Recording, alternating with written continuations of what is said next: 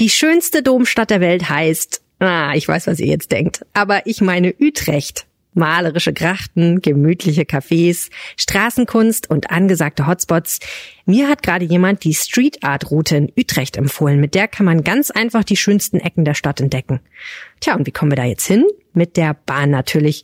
Schön, schnell und umweltfreundlich. Tickets gibt's auf bahn.de slash Niederlande. Schon ab 18,90 Euro pro Person. Jetzt buchen und dann Aufwacher hören. Schönen Tag euch! Ja, man hat halt immer so ein bisschen das Gefühl, man ist so egal. Also man ist so in, in so einer Egalwolke die nebenbei halt mitschwebt, aber die im Prinzip dann doch keine Rolle spielt. Und egal sollte sich wirklich keiner fühlen. In diesem Aufwacher fragt mich alles beantwortet Dominik Freitag aus Hüngse eure und unsere Fragen rund um das Leben mit Behinderung. Was sind absolute No-Gos im Umgang mit Menschen mit Behinderung? Vor welchen Problemen stehst du im Alltag und was braucht es für echte Inklusion in Deutschland? Besprechen wir in dieser Folge. Rheinische Post Aufwacher. News aus NRW und dem Rest der Welt. Hallo und herzlich willkommen zu diesem Aufwacher-Spezial Frag mich alles. Mein Name ist Wiebke Dumpe und ich freue mich schon wirklich seit Tagen auf dieses Gespräch, denn ich finde, das Thema, um das es hier heute geht, ist einfach wahnsinnig wichtig für uns alle. Wir sprechen über Inklusion und das Leben mit einer Behinderung. Inklusion, das ist ja ein echt sperriges Wort, Übersetzt heißt das so viel wie alle können mitmachen und das finde ich persönlich einen ziemlich schönen Gedanken. Dass aber eben nicht immer alle mitmachen können, das erlebt Dominik Freitag eigentlich jeden Tag. Dominik ist 35, wohnt in Hüngse und sitzt seit ihrer Kindheit im Rollstuhl. Sie ist heute zu Gast im Aufwacher Frag mich alles. Hi Dominik, schön, dass du dir Zeit für unsere Fragen nimmst. Hallo, gerne doch. Ich möchte mal als allererstes von dir wissen, wenn wir in dieser Folge über dich und über andere Menschen mit Behinderung sprechen, wie soll ich euch bezeichnen, beziehungsweise was sind No-Gos, was darf ich nicht sagen? Okay, also Menschen mit Behinderung ist schon mal an sich erstmal der richtige Ausdruck. Behinderte Menschen geht auch. Ähm, was ich fürchterlich finde, ist irgendwelche Euphemismen wie Handicap oder besondere Bedürfnisse, weil, nee, also das finde ich geht gar nicht. Wir spielen halt alle kein Golf oder viele von uns zumindest nicht. Und ähm, das bringt halt auch nicht das auf den Punkt, was es ist. Und wir haben eine Behinderung und wir werden gesellschaftlich äh, und außerhalb unseres Lebens behindert und dementsprechend trifft es das schon ganz gut. Alles klar, ist notiert. Und obwohl dieser Podcast Aufwacher fragt mich alles heißt, möchte ich auch vorweg einmal mit dir klären, welche Frage oder welche Fragen zu deiner Behinderung und zu deinem Leben kannst oder willst du vielleicht auch gar nicht mehr beantworten. Äh, Diagnosen. Mhm. Ich finde es ganz schwierig, wenn Menschen immer fragen, was hast du denn? Weil damit können die meisten sowieso nichts anfangen. Im Endeffekt sind wir dann eh alle querschnittsgelähmt, was halt auch einfach nicht stimmt. Und das ist viel zu privat und tief. Das geht die Leute einfach nichts an, zumindest fremde Menschen nicht. Mhm. Das heißt, wenn du von dir aus drüber sprechen möchtest, ist immer eine andere Kiste, aber ich sollte es vermeiden und andere Leute, die dich nicht kennen und treffen, auch. Genau. Okay. Ich möchte gerne mal ein paar Jahre zurückreisen und zwar in eine Zeit, in der wir uns kennengelernt haben, weil wir kennen uns äh, aus dem Dorf, aus dem wir kommen, aus Hüngse und wir hatten beide damals den gleichen Nebenjob. Das war in so einer offenen Ganztagsbetreuung in der Grundschule in Hüngse und diese Betreuung war ja im ersten Stock. Und ich erinnere mich daran, dass wir dann immer von dem Aufzug gewartet haben. Die Schule hatte einen Aufzug, das ist aber absolut nicht selbstverständlich, ne? Nee, das ist tatsächlich relativ selten. Die Schule war halt relativ neu gebaut. Dementsprechend äh, gab es da auch schon Konzepte zur äh, Barrierefreiheit, zumindest was Rollstuhlfahrer angeht.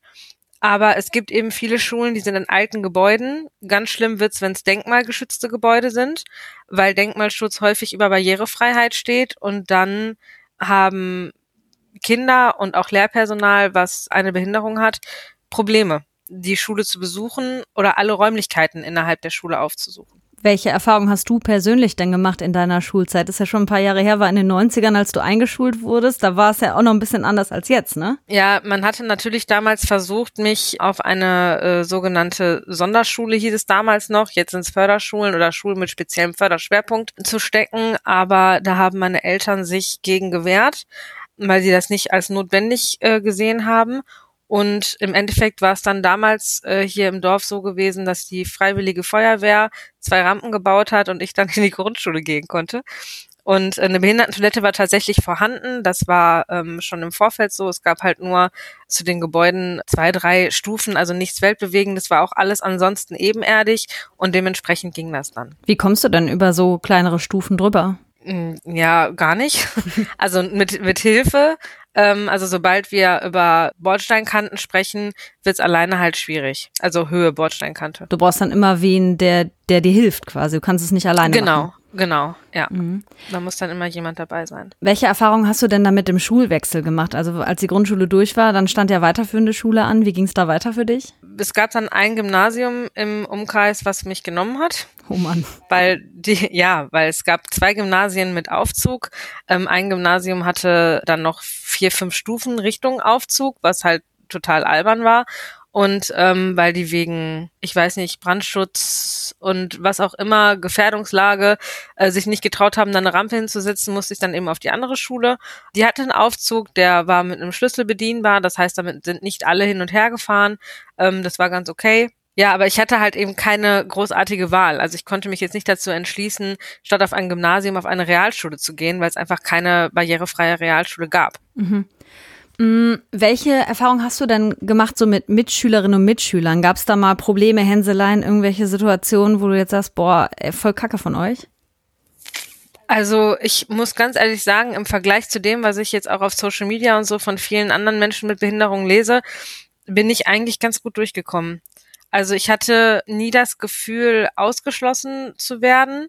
Ich habe immer irgendwie Freunde um mich rum gehabt und das war rückblickend betrachtet vielleicht ein bisschen lebensgefährlich, was wir früher gemacht haben. Was habt ihr denn so gemacht? Ja, wenn halt Feueralarm war, diese Probealarme, dann darf man ja keinen Aufzug benutzen. Dann mussten mich meine Mitschüler halt die Feuertreppe runtertragen, wo ich mir heute so denke, mutig 16-Jährige das machen zu lassen. Damals war das halt, also es hat halt einfach funktioniert. Vielleicht bin ich auch, Entschuldigung dafür, für den ein oder anderen Bandscheibenvorfall mittlerweile verantwortlich.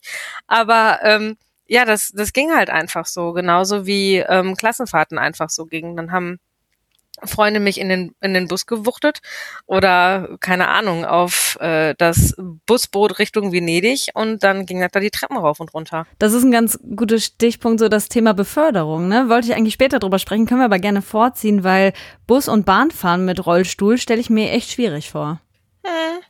Ja, also ähm, es gibt mittlerweile die ein oder andere Regionalbahn, die echt in Ordnung ist, äh, wo man auch ganz gut mitfahren kann. Immer mit Begleitung. Also ich würde nie auf die Idee kommen, den ÖPNV alleine zu nutzen. Äh, Bus ist eine etwas andere Geschichte, weil Busfahrer halt auch mitspielen müssen und auch nett helfen müssen. Das machen viele ganz gerne nicht. Äh, was Bahn an sich angeht, also sprich ICE-Fahrten, die müssen sehr früh vorher angemeldet werden. Man braucht einen Mobilitätsservice. Die neuen Züge der Deutschen Bahn, die jetzt gerade quasi in Betrieb genommen wurden und werden, sind halt einfach auch nicht mehr, äh, immer noch nicht so richtig barrierefrei. Die haben immer noch nur zwei Rollstuhlplätze pro komplettem ICE ja, als ob Menschen mit Behinderungen halt einfach nicht äh, reisen würden. Und das ja, obwohl Deutschland sich eigentlich dazu verpflichtet hat, barrierefrei zu sein. Ne? Ich glaube, wir haben, also unser Land Deutschland hat 2009, das sind 13 Jahre her, ähm, die UN-Behindertenrechtskonvention unterschrieben und sich ja damit auch verpflichtet, dass alle teilhaben können. Das ist ja einfach, einfach Wahnsinn, dass es immer noch nicht vorangeht. Äh, ja, die Verpflichtung ist da und irgendwie sehen das aber nicht alle als diese Verpflichtung, die dahinter steckt. Also im Prinzip läuft es aktuell darauf hinaus, dass man quasi froh sein kann, dass doch ein oder zwei Rollstuhlfahrer, wie jetzt im Bereich des ICE, mitfahren dürfen. Also es passiert halt nicht viel in Richtung Barrierefreiheit, vor allen Dingen nicht in der freien Wirtschaft. Das heißt, du könntest auch einfach nicht gut mit öffentlichen Verkehrsmitteln dich bewegen. Jetzt ist es aber so, du hast ein Auto. Und dazu habe ich eine Frage bekommen aus der Community vom Aufwacher. Und zwar wurde gefragt, wie funktioniert es, in ein Auto ohne fremde Hilfe ein- und auszusteigen? Und vor allem, wo verstaubt man den Rollstuhl, wenn man im Auto sitzt? Also bei mir ist es so, dass ich einen äh, VW T5 fahre und dieser hat an der Seite hinten hinter dem Beifahrer eine Rampe, auf die ich dann mit dem Rollstuhl fahre. Die Rampe schwenkt quasi ins, also fährt hoch und schwenkt ins Auto ein. Dann fahre ich rückwärts in den Innenraum und kann mich von dort aus auf meinen Fahrersitz setzen, den ich auch drehen und wenden kann, wie ich möchte. Der geht auch, äh, ist auch höhenverstellbar und dann kann ich mich quasi Richtung Lenkrad schwenken und dann äh, mir die Sitzposition so einstellen, wie ich die benötige. Es gibt aber auch andere Möglichkeiten, Menschen mit äh, Behinderung beziehungsweise Menschen, die im Rollstuhl sitzen, die vielleicht mehr Kraft in den Armen haben, können auch mit regulären Kleinwagen fahren. Die haben dann kleinere Umbauten und bauen den Rollstuhl auseinander und setzen den dann quasi auf den Beifahrersitz für sich. Das schaffe ich halt körperlich nicht, aber für andere Menschen ist das auch eine Option. Das heißt, so klassische Standardauto geht nicht, es muss immer ein Umbau passieren. Genau, irgendein Umbau muss immer da sein. Nicht alle. Ich fahre mit den Füßen tatsächlich, aber eben auch speziell umgebaut. Ähm, andere Menschen mit Behinderung können vielleicht ihre Füße nicht so nutzen wie ich. Die müssen dann mit Handgas und Handbremse fahren und ähm, da gibt's eben spezielle äh, Firmen, die umrüsten und da gibt's viele Möglichkeiten, das dann wirklich auch hinzukriegen. Bevor wir jetzt noch so ein bisschen mehr auf Probleme im Alltag schauen, möchte ich gerne ein paar Fragen mit dir abarbeiten, denn dieser Podcast heißt ja Frag mich alles. Und da sind jetzt vielleicht auch ein paar Klischeefragen dabei. Du musst auf nichts antworten, worauf du nicht antworten willst. Aber ich würde einfach mal sagen, wir legen los, wenn du bereit bist. Ja, ich bin gespannt. Wünschst du dir manchmal ein Leben ohne Behinderung? Boah. Ja, ich glaube schon. Also manchmal gibt's so Momente, wo man denkt, es wäre jetzt alles einfacher, wenn es einfach nicht da wäre. Mhm. Aber im Endeffekt macht die mich halt auch aus. Also schwierig. Also ein klares Nein oder ein klares Ja gibt's dann nicht. Mhm. Dazu kommt eine Frage aus der Aufwacher-Community. Wenn du plötzlich laufen könntest, wo würdest du als erstes hingehen? Habe ich mir noch nie Gedanken drüber gemacht. Weil, also finde ich jetzt auch, ist irgendwie eine alberne Frage, weil es spielt keine Rolle. Also es ist völlig egal, ähm, weil die Option besteht ja einfach gar nicht. Wenn man sich als Mensch im Rollstuhl daran aufhält, dann lebt man ja gar nicht weiter. Das macht ja gar keinen Sinn. Mhm. Also kann ich, weiß ich nicht. Habe ich mir nie Gedanken drüber gemacht. Wurde ich auch tatsächlich noch nie gefragt. Ich habe ja schon vieles gehört, aber das noch nicht. Sinnvoller wäre es natürlich auch, wenn sich einfach das Umfeld an die Bedürfnisse anpasst, die es gibt. Ne? Also dass jeder einfach mitmachen kann und dass, dass Möglichkeiten geschaffen werden, dass sich so eine Frage gar nicht stellt. Ähm, ja, absolut. Also wir müssen ja davon wegkommen, das Ganze als Last zu betrachten, weil ich habe den Rollstuhl, damit ich halt mein Leben so leben kann, wie ich das möchte. Und der Rollstuhl ist mein Fortbewegungsmittel, mein erstes Fortbewegungsmittel. Ohne den geht's halt nicht. Und wenn wir dann überall Rampen haben, wenn wir überall Aufzüge haben, wenn der ÖPNV barrierefrei wäre, dann würden sich solche Fragen ja gar nicht stellen. Und es würden im Ende auch noch viel mehr Leute davon profitieren, wenn es das alles geben würde, was du da sagst, ne? Absolut. Also ich meine, wir werden immer älter. Die Boomer-Generation kommt jetzt langsam äh, ins Rentenalter. Das sind viele. Das sind sehr, sehr viele. Und da werden auch immer mehr Menschen auf Rollatoren angewiesen sein oder generell Hilfe benötigen beim Laufen. Genauso wie es natürlich auch jeder Mutter oder jedem Vater, jedem Elternteil zugutekommt mit Kinderwagen. Ne? Also haben wir ein, ein barrierefreies Umfeld, dann ist das Leben für alle einfacher. Kriegst du eigentlich öfter mal blöde Blicke und wie gehst du damit um? Ähm, ich selber merke das gar nicht mehr tatsächlich. Also ähm, es ist ganz selten, dass mir selber auffällt, dass Leute mich angucken, aber wenn ich mit Freunden unterwegs bin, die ich vielleicht nicht so häufig sehe, weil wir weiter weg voneinander wohnen oder so, denen fällt das halt richtig krass auf, wenn die durch die Stadt laufen ohne mich und dann äh, sehen wir uns nach zwei Jahren wieder und gehen gemeinsam durch die Stadt, dann sagen die immer, boah, hast du das gesehen, hast du das gesehen? Und ich merke das selber gar nicht. Ich ignor vielleicht ignoriere ich das einfach, ich weiß es nicht, aber ganz ist mir auch ehrlich gesagt egal. Wie ist das denn, wenn Menschen mit Behinderung auf Partnersuche sind? Also du kannst jetzt nur für dich sprechen, aber du hast ja auch Kontakt in die Community. Ähm, welche Erfahrungen habt hast du vielleicht gemacht oder haben andere Menschen mit Behinderungen gemacht? Kannst du davon berichten? Ja, also ich persönlich bin völlig raus aus solchen Sachen, weil ähm, ich schon seit 18 Jahren in einer festen Partnerschaft lebe. Dementsprechend, äh, das war noch vor Tinder und Co., keine Ahnung. ähm, aber ich folge vielen Menschen ähm, auf Instagram und Twitter äh, mit Behinderung und einige davon teilen dann halt auch solche Sachen. Und ja, also ich, es ist schwierig, weil viele Menschen halt auch so komisch sind. Also die Berührungsängste sind da, ja, aber die schlagen bei Menschen mit Behinderung in eine ganz komische Richtung, weil halt immer ähm, entweder werden irgendwelche Fetischfragen gestellt, was was ich völlig absurd finde, oder man wird halt direkt nach Diagnosen gefragt oder dann kommen so komische Sachen wie, ähm, ja, du siehst ja eigentlich ganz hübsch aus, aber du sitzt halt im Rollstuhl. Ja, was ist das denn für eine Aussage? Lass es doch einfach. Also dann swipe halt nach links. Mhm. Also ich finde es, also ich, es ist schwierig, aber nicht unmöglich, weil wir halt auch einfach immer noch ganz viele tolle Menschen auf der Welt haben, die eben nicht so seltsam sind. Du selber hast ja einen Partner, der keine Behinderung hat. Habt ihr da schon mal komische Situationen erlebt von außen? Immer. Ähm, also sehr häufig. Letztens erst, äh, letztes Wochen, vorletztes Wochenende auf dem Schützenfest hier bei uns. Zwei Jahre Corona, nirgendwo gewesen und dann kommt man wieder irgendwo hin und es ist dasselbe wie immer ich war mit meiner Schwester und mit meinem Partner dort und äh, meine Schwester wurde dann von einem äh, Mann angesprochen. Ich tippe so mein Alter, irgendwie Mitte Mitte 30 irgendwie. Den kannte ich aber nicht.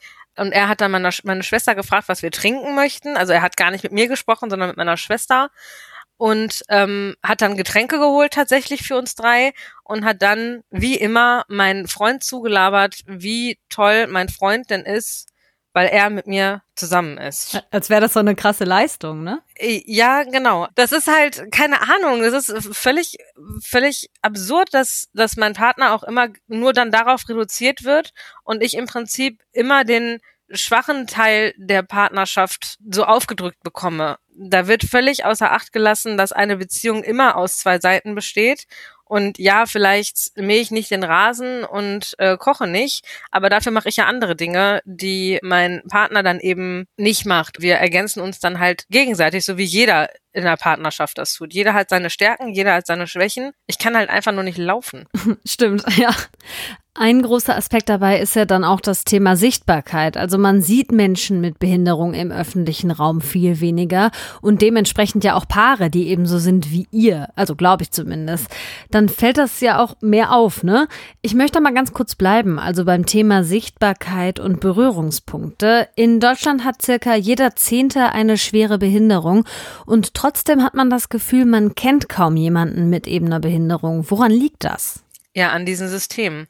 Also ähm, es wird ja schon ja seit den 50er, 60er Jahren im Prinzip dafür gesorgt, dass äh, Menschen mit Behinderungen in ein Fürsorgesystem geleitet werden, weil man natürlich aus den Zeiten des Nationalsozialismus die Angst hat, dass da wieder dieser Safe Space äh, kaputt gemacht wird, ähm, weil Menschen mit Behinderungen ja damals systematisch ermordet wurden.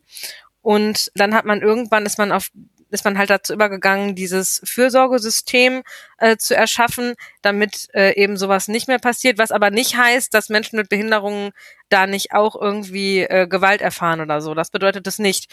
Weil geschlossene Systeme, ohne dass man von außen drauf zugreifen kann, bieten immer Raum für Gewalt. Das ist halt das Problem an der ganzen Sache.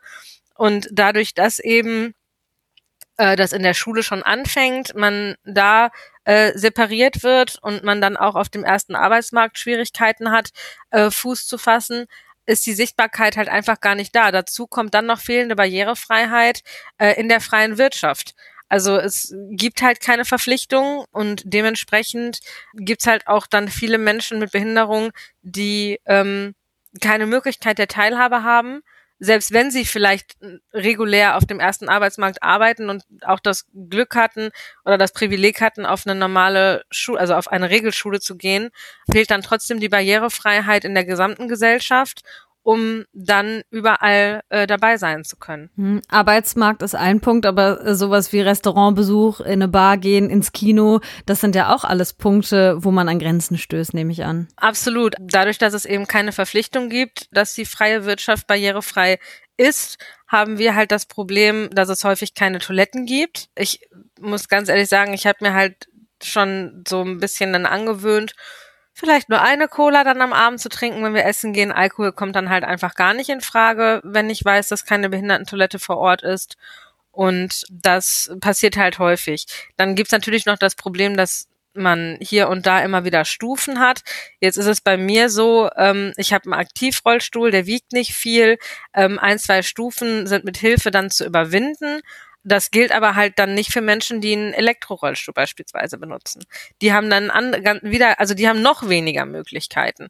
Und äh, gerade wenn es halt kein, also so ein Grundbedürfnis wie auf Toilette gehen, wenn das nicht erfüllt werden kann, das ist halt einfach Wahnsinn. Und dementsprechend ähm, ja, findet man halt in vielen Bars und Clubs Menschen mit Behinderung halt einfach nicht, weil die keine Möglichkeit haben, sich da frei bewegen zu können. Wie ist denn das beim Arztbesuch? Also wenn ich jetzt zum Beispiel mal an meine Frauenarztpraxis denke, die ist irgendwo im Obergeschoss, es gibt einen Aufzug bis kurz davor, aber dann sind Treppen. Hast du solche Erfahrungen auch gemacht? Ja, ich habe heute Morgen erst noch einen äh, Artikel darüber gelesen, äh, weniger als sechs Prozent der gynäkologischen Praxen in Deutschland sind barrierefrei. Krass, das ist wirklich wenig. Ja, das bedeutet natürlich für Frauen mit Behinderung, dass viele Erkrankungen ähm, gar nicht erkannt werden. Also Krebsvorsorge und Co. ist natürlich mega schwierig.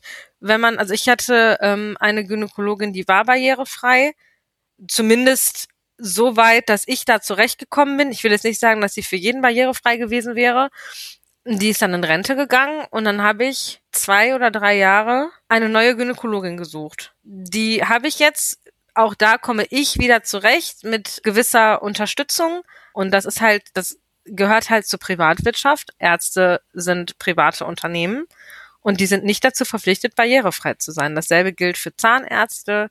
Auch da, wir haben bei uns im Dorf ich glaube, auf 400 Metern drei Zahnärzte, vier Zahnärzte und davon ist nur einer im Erdgeschoss. Und dann im schlimmsten Fall hat er gerade keine Kapazitäten für neue Patienten und dann stehst du da wieder und musst suchen, oder?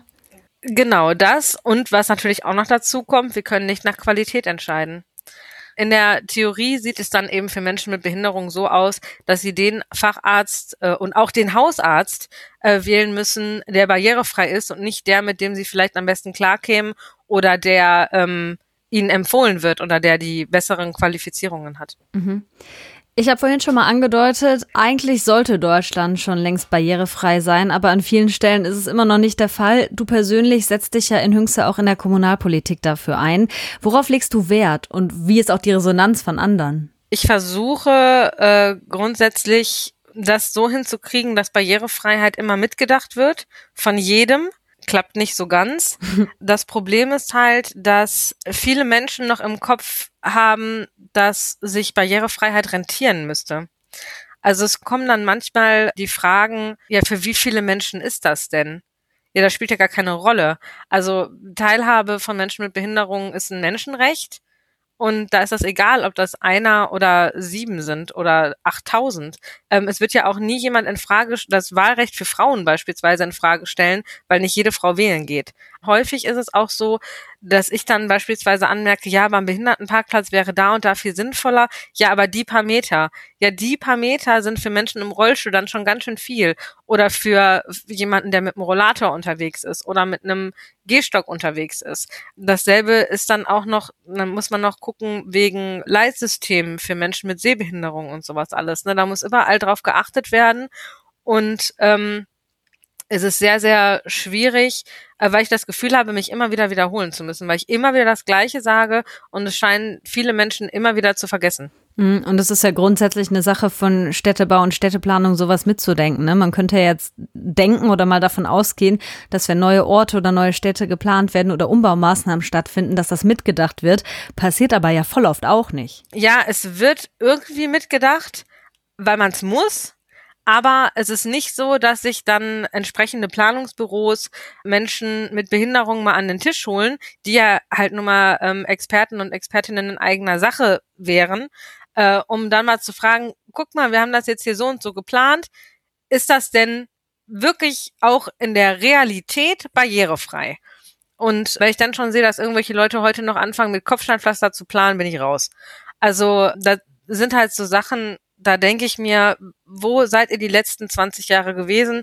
Offensichtlich nie mit Menschen mit Behinderung in Kontakt. Ich glaube, bei vielen ist es halt auch einmal das, ne, man wird nicht gefragt, man hat keine ähm, Berührungspunkte und das führt halt einfach auch dazu, dass man so unbedacht an Dinge rangeht und das nicht weiterdenkt. Und ich kann sehr gut verstehen, dass das für dich und für andere Menschen im, mit Behinderung auch einfach ein, ein Schlag ins Gesicht sein muss. Ähm, ja, man hat halt immer so ein bisschen das Gefühl, man ist so egal. Also man ist so in, in so einer Egalwolke, die nebenbei halt mitschwebt, aber die im Prinzip dann doch keine Rolle spielt. Und das finde ich immer ein bisschen schade. Gerade so mittlerweile, du hast es gerade schon angesprochen, wir haben 2009 die UN-Behindertenrechtskonvention unterzeichnet. Die legt Menschenrechte, Grundrechte für die Teilhabe von Menschen mit Behinderung fest. Und wir schaffen es in Deutschland halt immer noch nicht, diese auch wirklich umzusetzen. Was würdest du denn sagen, muss passieren, damit Inklusion gelingt und was können wir alle machen? Zuhören. Betroffenen Menschen zuhören. Das wäre ein ganz, ganz großer Anfang. Einfach mal sich wirklich das anzunehmen, was Menschen mit Behinderung auch wirklich sagen und nicht das immer von sich zu weisen. Das ist so ein bisschen wie wenn man Menschen, die sich für weltoffen halten, darauf hinweist, dass sie gerade Rassismus reproduzieren. Dann weisen das viele Leute auch immer weg und sagen, nee, aber ich habe doch einen Freund, der ist schwarz. So, und das passiert ähnlich bei Menschen mit Behinderung, dass da eine Art von Behindertenfeindlichkeit systematisch, also wir werden so sozialisiert, das ist schon systematisch in uns drin und da sind viele Menschen nicht in der Lage, sich selbst zu reflektieren und einfach mal zu sagen, stimmt, die Frau ist betroffen oder der Mann ist betroffen und ähm, hat er recht mit oder hat sie recht mit. Da habe ich so noch nie drauf geguckt, das stimmt. Und das passiert halt ganz häufig auch leider ganz viel mit Menschen, die mal mit Menschen mit Behinderung gearbeitet haben oder immer noch mit Menschen mit Behinderung arbeiten. Die sehen nicht, dass auch das System, in dem sie arbeiten, Menschen mit Behinderung die Selbstbestimmung wegnimmt und absprechen. Also sie sprechen die Selbstbestimmung ab, weil sie als nicht behinderte Menschen immer davon ausgehen, es besser zu wissen. Das ist ja ganz klassisch, ne? Dass andere Gruppen sich über andere Gruppen erheben und sagen, so ist das. Genau. Und das ist halt wirklich ein riesiges Problem. Deswegen einfach zuhören, gerne nochmal nachfragen und die Probleme auch einfach mal annehmen, so wie sie sind. Und dann sich selbst reflektieren und gucken, was kann ich denn für mich dazu beitragen, dass das Ganze ein bisschen anders wird. Das wäre halt eine schöne Sache. Sagt Dominique Freitag aus Hüngse. Dominique ist 35 und sitzt seit ihrer Kindheit im Rollstuhl und im Aufwacher fragt mich alles, hat sie sich unseren und euren Fragen gestellt. Danke Dominique für das Gespräch und auch für deine Offenheit. Danke. Ich habe es ja zu Beginn der Folge schon mal gesagt, möchte aber gerne nochmal darauf hinweisen. Wir haben uns jetzt in dieser Episode auf Dominique und ihre Erfahrungen rund ums Leben mit Rollstuhl fokussiert. Natürlich gibt's noch andere Behinderungen. Und nach dem Interview haben Dominique und ich noch ein bisschen weiter gequatscht und zu dem Thema hat sie Folgendes gesagt. Es gibt ja auch viele Behinderungen, die gar nicht sichtbar sind. Und die Menschen haben natürlich ein richtiges Problem, auch in der Gesellschaft, weil denen wird nicht angesehen, dass sie eine Behinderung haben und dann wird ihnen auch nicht geglaubt, beziehungsweise wenn sie dann sagen, dass sie beispielsweise nicht voll arbeiten gehen können oder so, wird denen direkt Faulheit angedichtet. Sowas zum Beispiel, ne? Also das ist halt schon ein ganz großes Thema auch, was dann Diagnosen und Ärzte auch angeht, weil wenn du halt als als nicht sichtbar behinderter Mensch mit Problemen zu deinem Arzt kommt, viele Ärzte nehmen die Menschen ja gar nicht ernst. Und das sollte wirklich anders sein. Und ich finde auch als Mensch, der keine Behinderung hat, denkt man über solche Sachen so oft gar nicht nach. Deswegen ganz wichtig, dass wir darüber gesprochen haben. Es gibt übrigens auch ganz viele Accounts, die sich mit dem Leben mit Behinderung befassen und dafür mehr Sichtbarkeit sorgen. Ich verlinke euch mal ein paar davon exemplarisch in den Shownotes zu dieser Folge. Falls ihr mehr zu dem Thema erfahren wollt, könnt ihr euch da mal durchklicken. Das war der Aufwacher Frag mich alles am Samstag. Mein Name ist Wiebke Dumpe und wir hören uns am Montag schon wieder mit einem ganz regulären Aufwacher mit euren News für den Montag. Bis dahin, habt eine gute Zeit. Mehr Nachrichten aus NRW gibt's jederzeit auf RP Online. rp-online.de